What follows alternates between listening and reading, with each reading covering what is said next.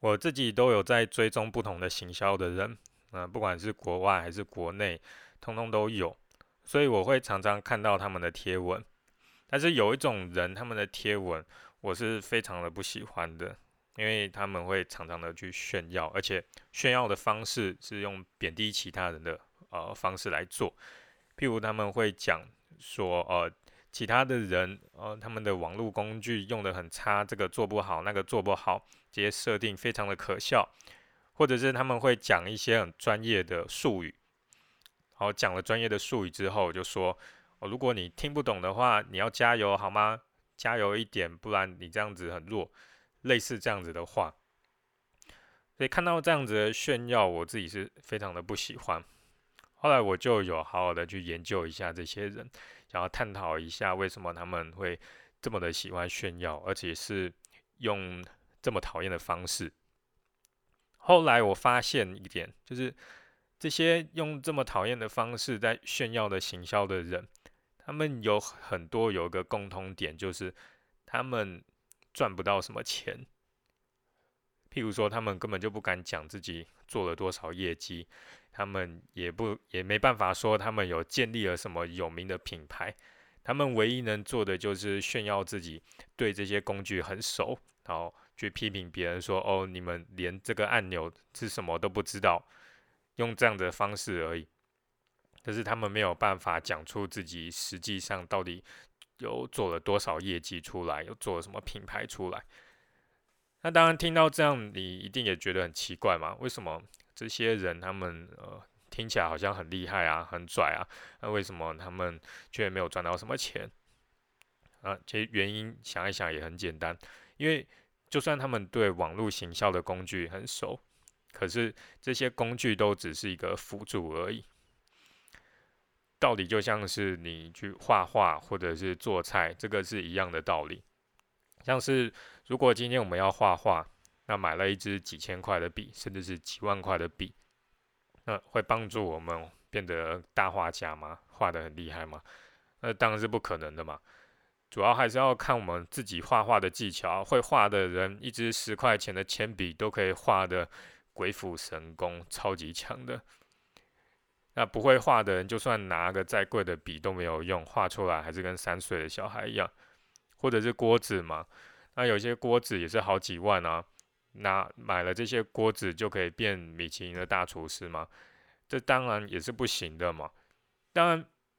有一些锅子用了厉害的工具，是可以帮助这些菜做得更好。像是有的锅子就很不粘黏嘛，或者是可以导热很顺很快，可以把美味呃食材的美味给锁在里面。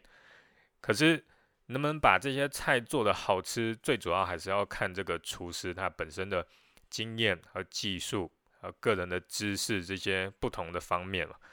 那工具都只是一个辅助而已。所以我刚刚讲到这些画画或者是做菜的比喻，你一定会觉得哦，这个非常好懂啊，那大家都知道嘛。可问题是，同样的事情如果是发生在网络行销方面，大家就不会这么客观的啦。像是如果有碰到。网络呃，你的广告如果打不好的话，很多人第一个时间的反应是什么？一个因通常都是怪 Facebook 或 Google 嘛，说哦你们广告又变贵了，害我很很难打。或者第二个反应就是哦，赶快看一下广告设定哪里有问题，就是这里没设好，那里没设好，哪个按钮没弄好，所以广告才打得不好。像我以前就是这样，我刚开始。在做行销的时候，在卖蛋糕的时候，嗯，那个时候 Facebook 就很好打，随便按一个按钮，它广告打出去，那订单就进来了。可是这样的好日子其实也不长，也就几个月而已，呃，不到一年的时间，然后广告费就开始变得很贵，然后也变得很难打。可是虽然到了那样子，我看到有一些同行，他们打广告还是卖的非常的好。所以那时候我心里的想法就是这样，我想，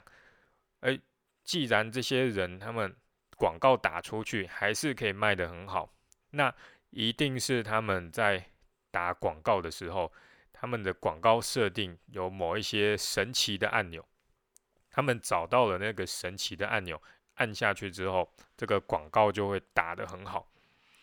那因为我这样子的想法，所以我就开始踏上了寻找神奇按钮的旅程，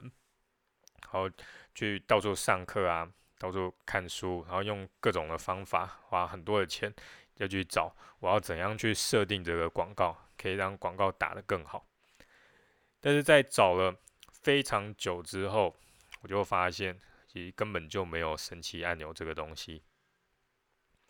最重要的关键根本就还是在产品是不是够好，那我们选的市场有没有需求，呃，文案、图片或者是影片有没有办法吸引到我们的客户？嗯，不过我要讲个题外话，就是当最基本的是最重要，那并不是说呃广告的设定就不要管了。广告的基本的设定，你还是要学，还是要做。譬如说，要放追踪码嘛，像素嘛，放到官网里面，这样才知道那个广告的效果怎么样。这个广告打出去有多少订单进来嘛？这些最基本的还是要做。如果没做的话，那广告的效果是还是会非常的差。好，那后来我发现最重要的关键还是基本的这些事情之后，啊，我就没有再去。找神奇的按钮，我后来这些广告的设定，我就是用最基本的，那我就是专心在其他文案、图片还有产品各方面基本的东西上面。这样子做之后，公司就顺的非常的多。然后后来在大概两年多前的时候，我们有开始卖那个网络甜点的教学，教大家怎么做蛋糕。那因为卖的成绩很好，后来就有一个模仿者有出现，他就用跟我们类似的文案，还有图片、影片，然后要跟着来卖甜点，呃，甜点的教学。那当然，他也第一次他卖的不错，因为他就是模仿我嘛，所以他卖的不错，他就尝到了甜头，所以他就想要卖第二次，他就做了一个新的课程，几个月之后，他就卖了第二次，结果他第二次。就卖的超级的烂，那原因很简单嘛，因为第一次这些学生他们不知道说，呃，这个课教的怎么样，那看他的宣传是学我，呃，看起来好像很吸引人嘛，因为毕竟他的文案是学我的方式写的，所以就买了，就报名了，结果发现这课教的很烂，那当然他推了新课之后，这些学生就不会想要再去报第二次嘛，那像我这里的学生，只要我有推新的课。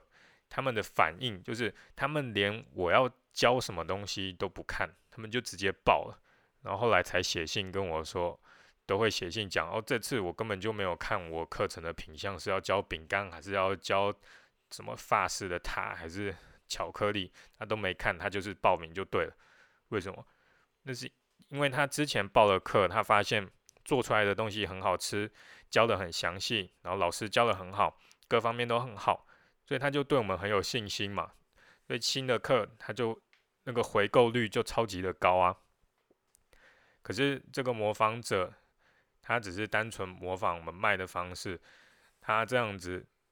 他的课教的差，那这些学生不会回购，那他之后就完全没有办法继续赚钱了嘛。所以后来我看到他第二次在卖课的时候，因为卖的很烂。他就一直不断的在改那个网络的广告设定，我就看到他几乎每一天都在改那个广告，但是没有用，不像他第一次卖的时候，他第一次卖广告设定几乎没有改，然后就卖的不错。那第二次呢，他就几乎每天都在改，可是再怎么样改都没有用，都拉不起来，因为问题根本就不是出在这个广告的设定上面。问题是出在他的产品本身，这个课就是教的很烂。但是当然他是想不到那个问题是出在课的品质上面嘛，因为我看到他也到处炫耀啊，说哦他教的课很好啊，大家都很喜欢啊。而既然他已经心里面是这样子的想法，他怎么可能会想得到他卖的烂是因为课教的烂？事实上就是如果回购的比例很差的话。那就是有问题，就代表产品不够好，所以回购的比例才差，或者是东西太贵，那个产品的品质跟不上那个东西的价格，就是不够好就对了。那你就不要管说有多少人称赞你，有多少人觉得好，或者你自己觉得怎么样，就看实际的数字，回购数字就是最准的。那因为它回购数字差，那最准确的就是因为它课教的烂。那讲到这个实际的数字的话，跟做内容也有关系啊。因为有很多人有，我记得有个人也有来问我，说哦，他的公司也会常常做一些内容发出去，可是好像大家的反应都会很差，都没有什么人在理他们一样。那我就跟他说，呃，你做的内容要有价值啊。如果你的客户觉得有价值，他当然就会有反应嘛，也会分享啊。那个人就说：“对啊，我做的东西都超有价值的啊，什么都非常好啊，可是就不知道为什么大家不分享啊，都没有反应啊。